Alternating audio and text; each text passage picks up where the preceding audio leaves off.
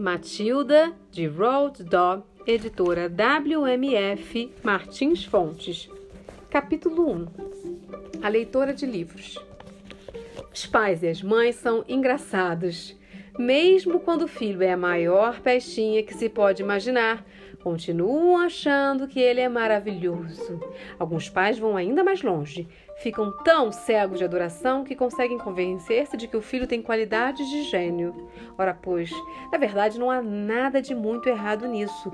O mundo é assim mesmo, mas quando os pais começam a nos contar quantos seus rebentos detestáveis são brilhantes, então começamos a gritar: Traga uma bacia! Que vontade de vomitar! Os professores sofrem muito, tendo que ouvir pais orgulhosos falarem todas essas bobagens, mas geralmente conseguem se vingar na hora de escrever os relatórios de fim de ano.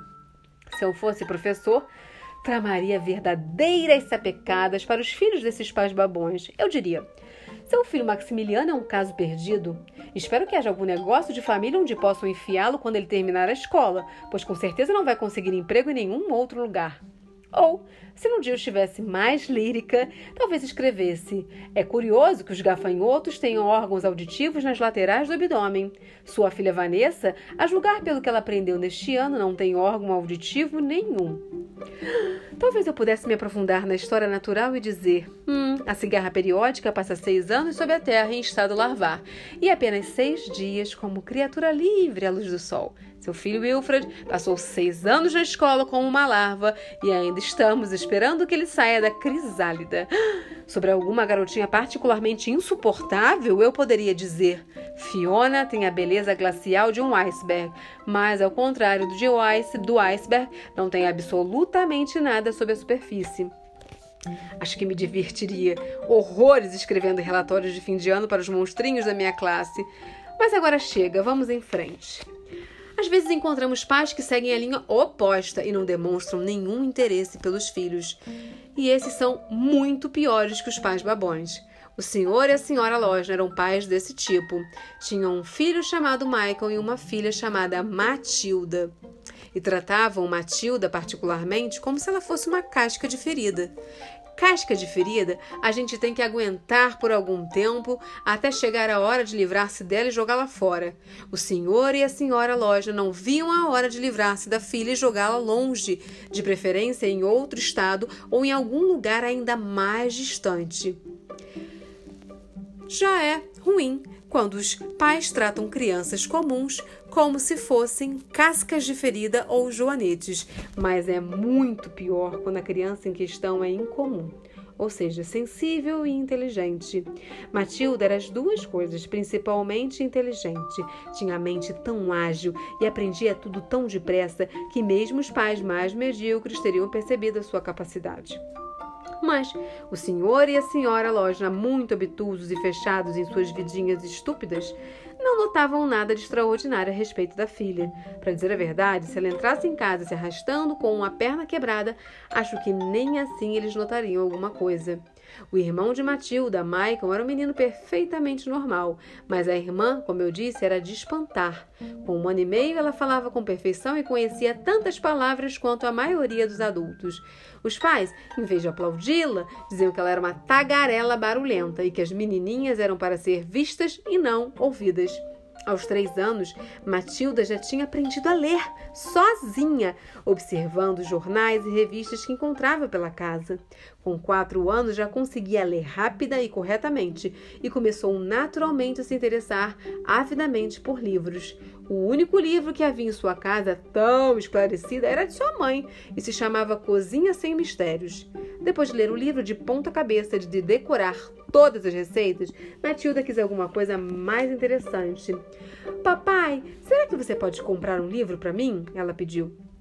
Um livro? O pai se espantou. Para que você quer um livro? Para ler, papai. Mas é televisão. Compramos uma TV linda de 12 polegadas e você vem me pedir um livro?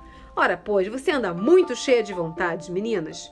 Menina, quase todas as tardes Matilda ficava sozinha em casa. O irmão, cinco anos mais velho do que ela, ia para a escola. O pai ia para o trabalho e a mãe saía para jogar bingo numa cidade a 12 quilômetros de distância. A senhora Losner era viciada em bingo e jogava cinco tardes por semana.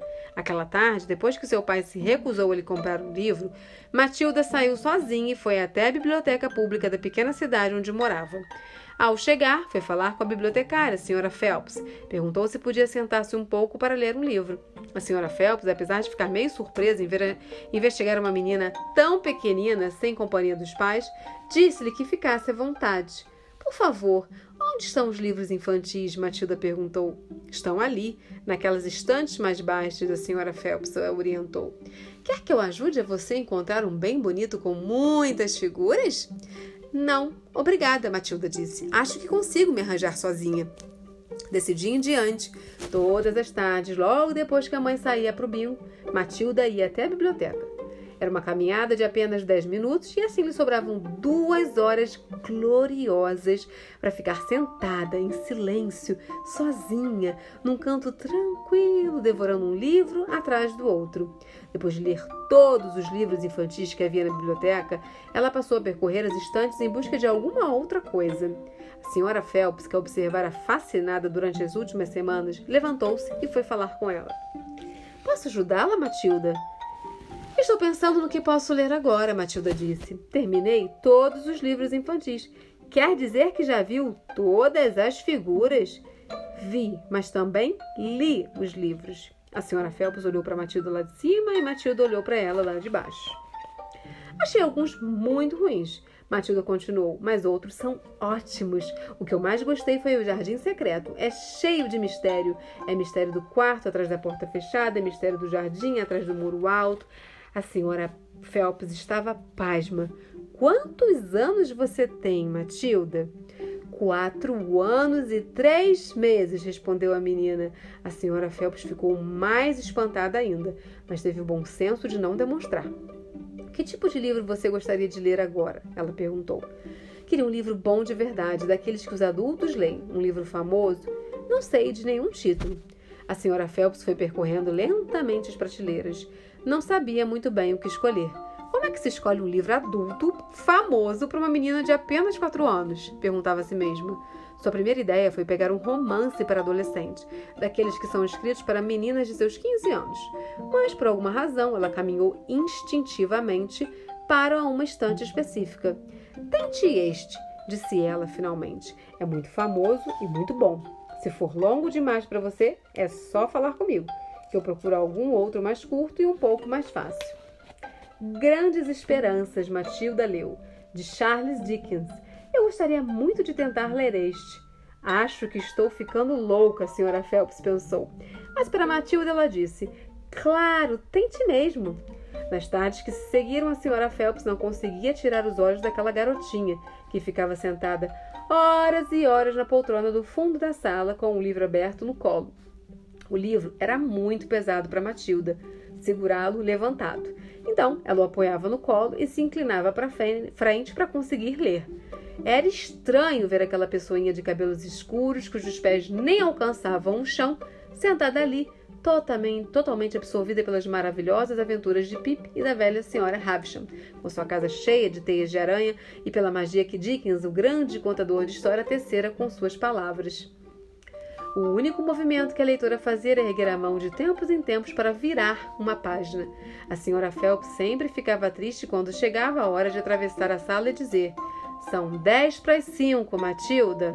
Durante as primeiras semanas de visitas de Matilda, a senhora Phelps lhe perguntara: Sua mãe traz você aqui e depois a leva para casa?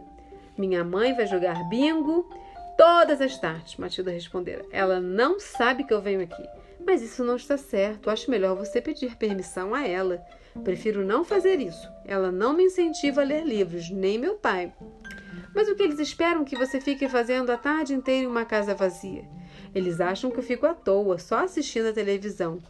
Ah, sei. A senhora Phelps ficou preocupada com a segurança da menina, andando sozinha pela rua movimentada, mas resolveu não interferir.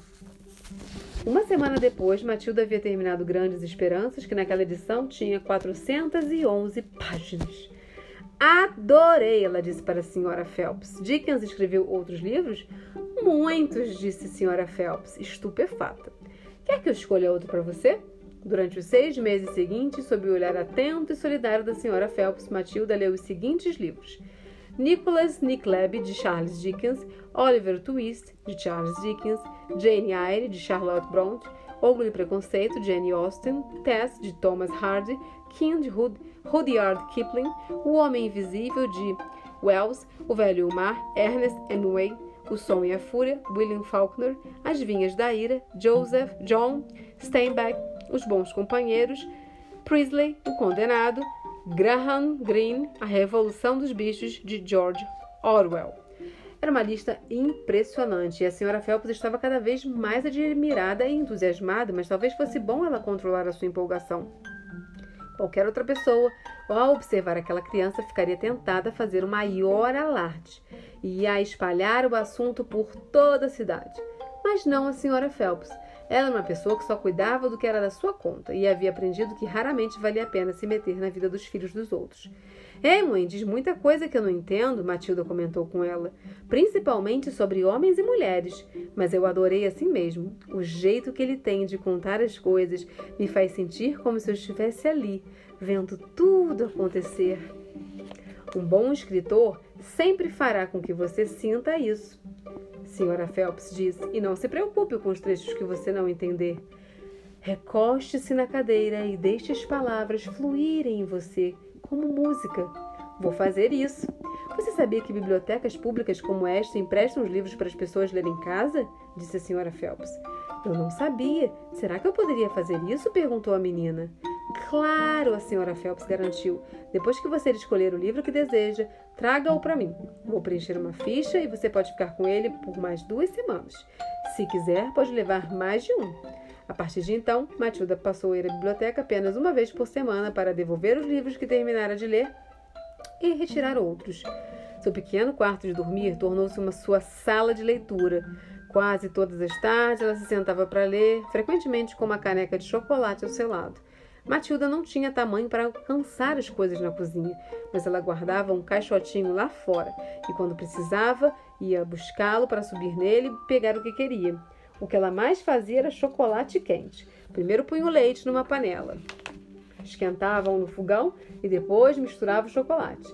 Era gostoso levar uma bebida quente para o quarto e deixá-la ao seu lado enquanto lia quietinha durante a tarde na casa vazia, os livros a transportavam para mundos novos e a apresentavam a pessoas diferentes que viviam vidas incríveis.